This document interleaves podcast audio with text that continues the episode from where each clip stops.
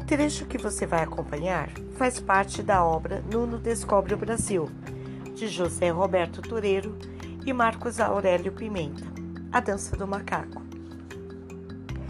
Na manhã do primeiro dia de maio, o capitão avisou que já era hora de prosseguir nossa viagem para as Índias. Antes, porém, pediu a Frei Henrique que rezasse mais uma missa. Assim que ouvimos isso, eu e meu amigo resolvemos apressar as coisas.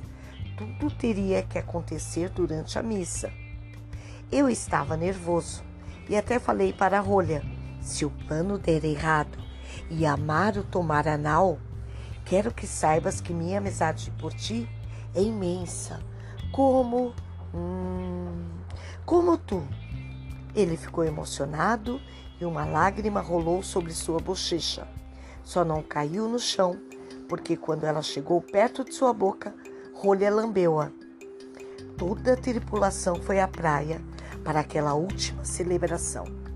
Levou-se uma grande cruz que os carpinteiros haviam talhado no decorrer da semana e entoaram-se cânticos em, em glória do Pai Celeste.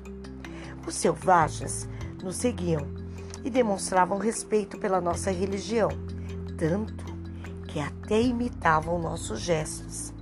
É, quando nos ajoelhávamos, eles se ajoelhavam. Quando erguíamos nossas mãos para os céus, eles erguiam as suas. E quando um dos nossos tossia, eles também tossiam. Lá, pelo meio da missa, cochichei para Frei Henrique, que gostaria de cantar o hino Jesus Reluz. O Frei, depois de pensar um pouco, achou que não havia mal. É, fui então à frente de todos e soltei a voz. Só que em vez de, da letra original, cantei assim: Ladrões, piratas e arcabuz nós teremos que enfrentar, pois Amaro jurou pela cruz que nossa nau há de roubar. Logo que terminei, todo mundo virou os olhos na direção de Amaro. Ele então se levantou e gritou: Frei traidor! Eu? espantou-se Frei Henrique. Eu vos confessei o plano do motim e segredo de confissão não se pode revelar. A mim não confessastes nada. Percebendo que havia caído na mesma armadilha, Amar olhou-me com muita, mas muita raiva e disse: Dessa vez a história vai ser diferente. Homens, atirem! Porém, quando seus comandados tentaram disparar as arcabuzes, aconteceu algo que ele não esperava. Nenhuma bala saiu pelos canos. é que Rolha tinha trocado a pólvora por farelo de biscoito preto. Imediatamente, os guardas de Cabral avançaram sobre os arcabuzeiros e os prenderam. Amaram, porém conseguiu se livrar e correu na minha direção. Agora te pego, demonuno! O que um bravo faria nessa situação? Ficaria firme e lutaria até o fim das suas forças. O que eu fiz? Corri.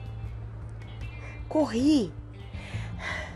Corri eu saltava troncos, pulava riachos e mandava minhas pernas irem o mais rápido possível. Mas não conseguia me distanciar de Amaro. Isso era ruim, mas as coisas ruins sempre podem ficar piores.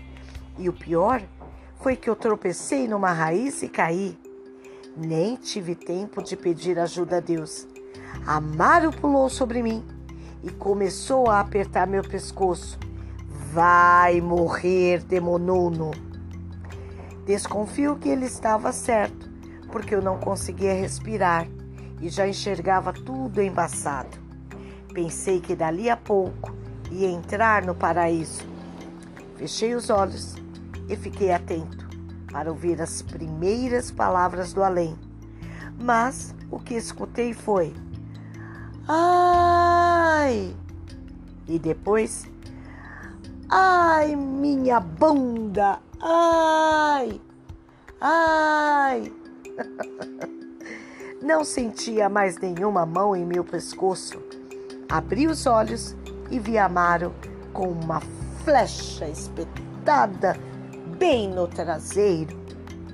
Ele pulava e girava como se fosse um macaco a dançar.